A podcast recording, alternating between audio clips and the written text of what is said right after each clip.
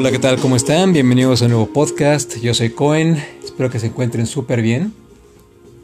Recuerden que este espacio está pensado para que entre todos descubramos los mejores consejos de salud, siempre desde un punto de vista fácil de entender. El tema de hoy es un tema muy interesante, como todos los que tenemos en este espacio. Vamos a platicar del earthing, o mejor conocido como grounding. Es una práctica que ha, ha cobrado mucha importancia en los últimos dos años y desde el 2019 y que ha impactado países como Estados Unidos, México, entre otros. Para darles una idea de cómo va a estar conformado este podcast, vamos primero a definir en qué consiste o de qué va el grounding. Punto número 2, vamos a hablar de los beneficios. Punto número 3, vamos a hablar de los comentarios que han hecho escritores y conferencistas de talla mundial en relación al grounding. Y punto número 4, vamos a hablar de datos curiosos. Muy bien, como tema número uno, o como punto número uno, mejor dicho, vamos a platicar de, vamos a compartir la definición del grounding. El grounding simplemente es tener contacto con, eh, con la tierra de una forma directa. Y hay dos formas en cómo podemos tener este tipo de contacto. Una es abrazando árboles y dos, caminando descalzo en superficies como tierra, arena o pasto. Hay un documental perdón, hay un documental que salió en el 2019 en donde se platica con, eh, con mucho detalle, sobre todo profundizan en los beneficios que tiene esta práctica. Por cierto, ahí recomiendan que para poder gozar de los beneficios, que ya estamos por comentarlos, para poder gozar de beneficios, eh, procuremos hacerlo diario de 10 a 15 minutos. Muy bien, entonces ahora sí, vamos a platicar de los beneficios, que es el punto número 2. Se ha visto en estudios que el practicar grounding mejora nuestros estados de ansiedad, de depresión, si padecemos también de fatiga crónica. Eh, hay mujeres que han expresado que sienten que sus niveles hormonales se regularizan. Eh, también se ha visto que mejora el aspecto de nuestra piel y eh, mejora nuestra calidad de sueño. Y sobre todo, es algo que también me llamó mucho la atención, se mejora o se refuerza el sistema inmune.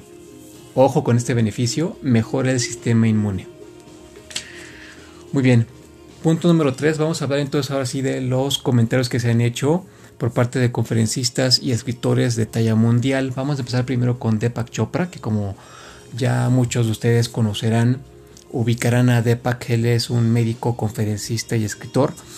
Él comentó alguna vez del grounding que cuando caminamos descalzos en estas superficies, tierra, pasto, arena, lo que sucede es que nuestros eh, ritmos biológicos se resetean y entonces sentimos como la negatividad eh, es drenada por nuestros pies y nos sentimos renovados, nos sentimos más ligeros porque además los niveles de inflamación bajan. También está el escritor Ben Greenfield, él comentó alguna vez que, te, que cuando estemos viajando en avión y lleguemos a nuestro destino, busquemos, dentro de las primeras cosas que hagamos, busquemos siempre caminar en alguna superficie como tierra, eh, arena o pasto, para que de esa manera desaparezca la sensación de jet lag, que es esta sensación que nos da cuando estamos viajando constantemente. Bueno, de acuerdo a lo que comenta Ben, esa sensación desaparece cuando practicamos grounding.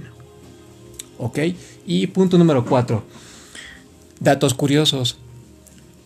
En Japón hay una práctica que le llaman ellos baños de bosque, que consiste en hacer recorridos eh, en este tipo de ecosistemas en donde también se practica grounding. Como punto número dos, en estos datos curiosos podemos decir que esta práctica también es un auxiliar en tratamientos para gente que padece de alergias, artritis, autismo o incluso insomnio y ronquidos.